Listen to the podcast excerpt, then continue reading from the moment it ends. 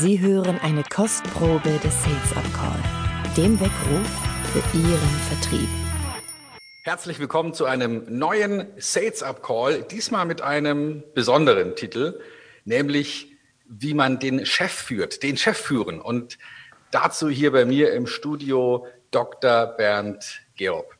Bernd, du bist Geschäftsführer, Coach und Gründer der Online-Leadership-Plattform. Und wahrscheinlich kennen dich viele Leute, die sich mit Podcast beschäftigen, auch von deinem Podcast, der heißt Führung auf den Punkt gebracht.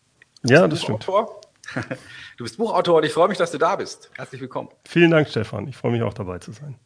Wie soll man denn bitte seinen Chef führen? Der macht doch immer, was er will, oder? ja, das ist, hört sich erstmal komisch an, ne? Wie den Chef führen? Der führt mich. Da geht nichts.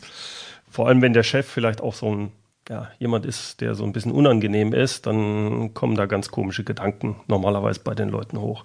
Ich würde es gerne mal so ein bisschen abholen, dass wir uns anschauen, was heißt denn eigentlich führen? Wann führt denn jemand? jetzt gibt es diese disziplinarische Führung. Jemand äh, hat halt hier ist Chef, weil er der Geschäftsführer ist oder sonst was. Das meine ich aber nicht. Führen, das wirkliche Führen ist ja nur dann, wenn jemand demjenigen folgt. Das heißt, ich brauche gar keine disziplinarische Verantwortung. Projektleiter, normaler Mitarbeiter kann andere führen. Nämlich immer dann, wenn er zum Beispiel eine Idee hat und das rüberbringt und sagt, Mensch, lasst uns das doch so und so machen. Und auf einmal sagen andere, ja, super, doch so machen wir das. Hey, in dem Moment hat er geführt. Es geht also darum, dass andere mir folgen. Und in diesem Fall geht es darum, dass mein Chef mir folgt. Wie kriege ich es also hin, dass ich mit meinen Ideen, meinen Arten den Chef in bestimmte Richtungen bewegen kann, dass er etwas tut, dass er auf meine Ideen hört, wie auch immer. Und dann führe ich meinen Chef. Mhm. Also das würde ja bedeuten, dass, ähm, dass sozusagen Führung nicht unbedingt was mit Hierarchie zu tun hat, sondern ja, womit eigentlich, wenn nicht mit Hierarchie? Es hat damit zu tun, dass ich es hinkriege mit Kommunikation, dass mir andere oder mit Persönlichkeit, wie auch immer, dass mir andere folgen. Es hat sehr stark mit Kommunikation, Einfühlsamkeit zu tun. Du bist aus dem Vertrieb. Äh, der Vertriebler führt genauso. Er führt seinen, seine Kunden, wenn er es gut macht. Wenn er es schlecht macht und ihn nicht führt, funktioniert es nicht. Ist das gleiche Prinzip. Ja, also okay, das, das verstehe ich. Ähm, eine gute Führungskraft, ein guter Verkäufer weiß, dass er durch seine Kommunikation, durch seine Worte führen kann. Jetzt hat man normalerweise, wenn man in so eine Kundenbeziehung reingeht, ja eine gewisse Klarheit und auch eine gewisse Distanz. Der eine ist der Kunde, das andere ist der Verkäufer. Allen ist klar, was die Agenda ist. Es gibt eine Beratung und am Ende kommt eine Entscheidung raus. Mhm. Natürlich kann ich als Verkäufer da meine Führungsrolle nutzen. Letztendlich entscheidet aber der Kunde. Mhm.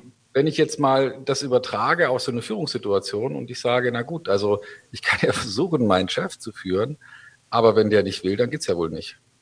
Ja, das ist richtig. Aber das, es geht umgekehrt genauso.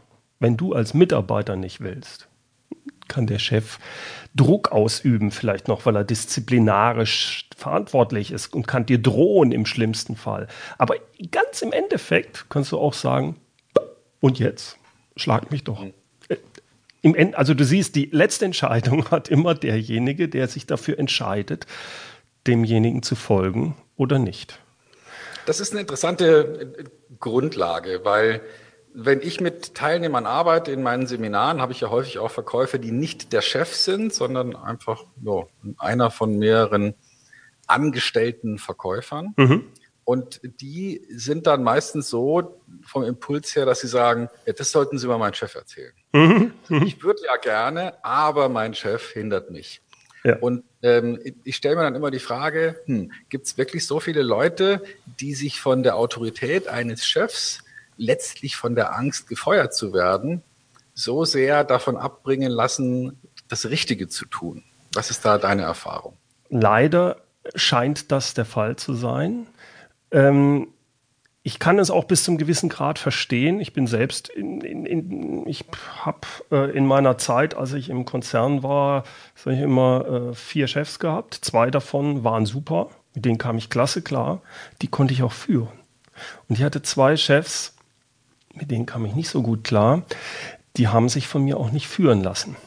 Und es gibt bestimmte Gründe, Vordergründe, ich könnte jetzt sagen, oder habe ich damals auch gesagt, ja, der ist inkompetent, der hat keine Ahnung, was weiß ich, diese typischen Sachen, bis hin zu empathisch, der versteht ja gar nichts und und und. Aber eigentlich kann ich auch solche Leute führen. Ich konnte es nicht in dem Moment, weil ich mich nicht auf die Leute eingelassen habe. Nochmal den Vergleich, es ist ähnlich wie beim Verkäufer. Es gibt halt Kunden, das sind, ja, dann muss ich mich anpassen.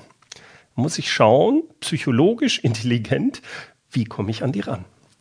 Und wenn man sich das mal überlegt, also gehen, oder gehen wir erstmal von, ich würde gerne erstmal von so, so ein paar typischen Chefs ausgehen, wo man sagt, ja, die, die kennen meinen Chef nicht, da geht gar nichts.